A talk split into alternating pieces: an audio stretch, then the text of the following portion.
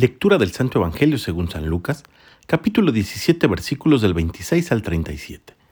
En aquellos días Jesús dijo a sus discípulos, Lo que sucedió en el tiempo de Noé, también sucederá en el tiempo del Hijo del Hombre.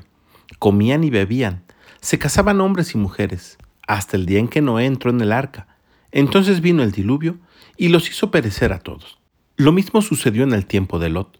Comían y bebían, compraban y vendían, sembraban y construían pero el día en que Lot salió de Sodoma, llovió fuego y azufre del cielo y los hizo perecer a todos.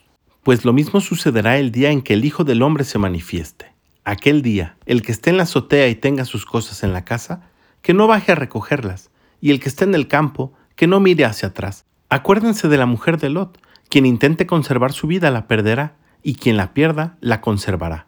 Yo les digo, aquella noche habrá dos en un mismo lecho, uno será tomado y el otro abandonado. Habrá dos mujeres moliendo juntas, una será tomada y la otra abandonada. Entonces los discípulos le dijeron, ¿Dónde sucederá eso, Señor? Y él les respondió, Donde hay un cadáver, se juntan los buitres. Palabra del Señor. Al igual que en días anteriores, el mensaje de Jesús es claro. Después de padecer, morir, resucitar y subir a los cielos, el Hijo del Hombre vendrá de nuevo. Sin embargo, esta venida será inesperada, de un momento a otro, súbita, sin que nadie pueda decir, lo estoy viendo, ya viene a lo lejos.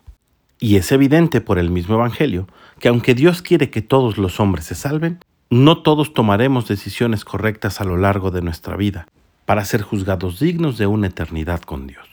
Por ello es necesario que estemos listos, preparados, prevenidos, como aquel fiel administrador que cuando su amo regresó de viaje lo encontró trabajando, o como aquellas vírgenes que tenían aceite de reserva para sus lámparas por si se acababa el que tenían.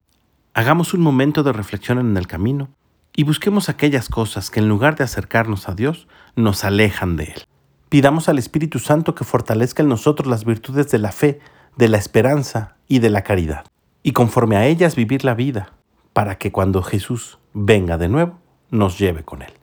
Que tengas un gran día y que Dios te bendiga.